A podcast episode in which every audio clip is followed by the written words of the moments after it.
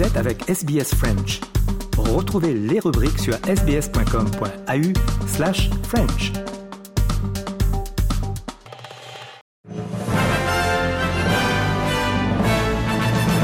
Mesdames et messieurs, bonjour et bienvenue dans votre 3 minutes de ce mercredi 30 août 2023.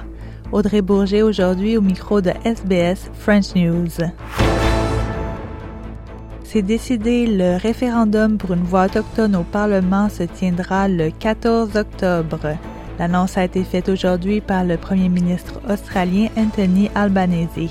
Les plus récents sondages placent la Tasmanie dans le camp du non et l'Australie méridionale, un État clé, dans le camp du oui. Anthony Albanese a encouragé les Australiens à voter oui. On that day, every Australian will have a once in a generation chance to bring our country together and to change it for the better. To vote for recognition, listening, and better results. And I ask all Australians to vote yes. Plus tôt aujourd'hui, Malcolm Turnbull s'est joint à la ministre de l'Environnement Tania Plibersek pour distribuer des dépliants en faveur du oui.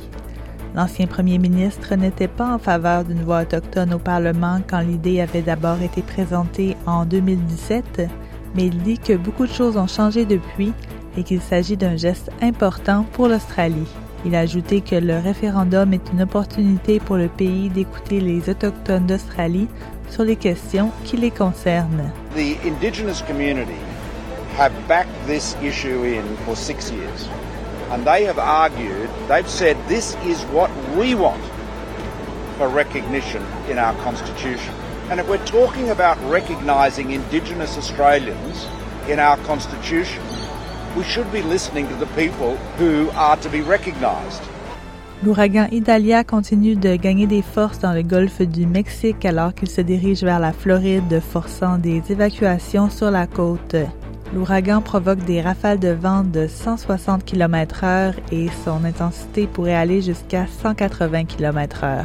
La chef de la Federal Emergency Management Agency ou FEMA, Diane Criswell, a demandé aux Floridiens de prendre l'ouragan Idalia très au sérieux. Very few people can survive being in the path of major storm surge, and this storm will be deadly if we don't get out of harm's way and take it seriously. So I ask all Floridians to be vigilant and heed the warnings of your local officials. Et finalement, au Gabon, alors qu'on venait d'annoncer la réélection d'Ali Bongo à la tête du pays, des militaires ont annoncé à la télévision l'annulation du scrutin et la dissolution des institutions. Ali Bongo est au pouvoir depuis 14 ans et avait remporté les élections avec 64% des voix. Son rival Albert Ondo Ossa avait dénoncé des fraudes orchestrées par le camp Bongo.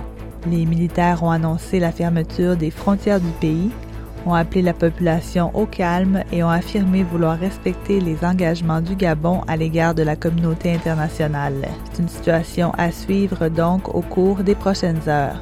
Voilà, mesdames, messieurs, pour l'essentiel de l'actualité résumée en trois minutes. Je vous souhaite de passer une bonne soirée.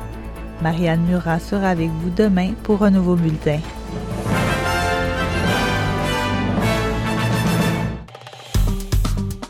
Aimez, partagez, commentez. Suivez-nous sur facebook.com slash sbsfrench.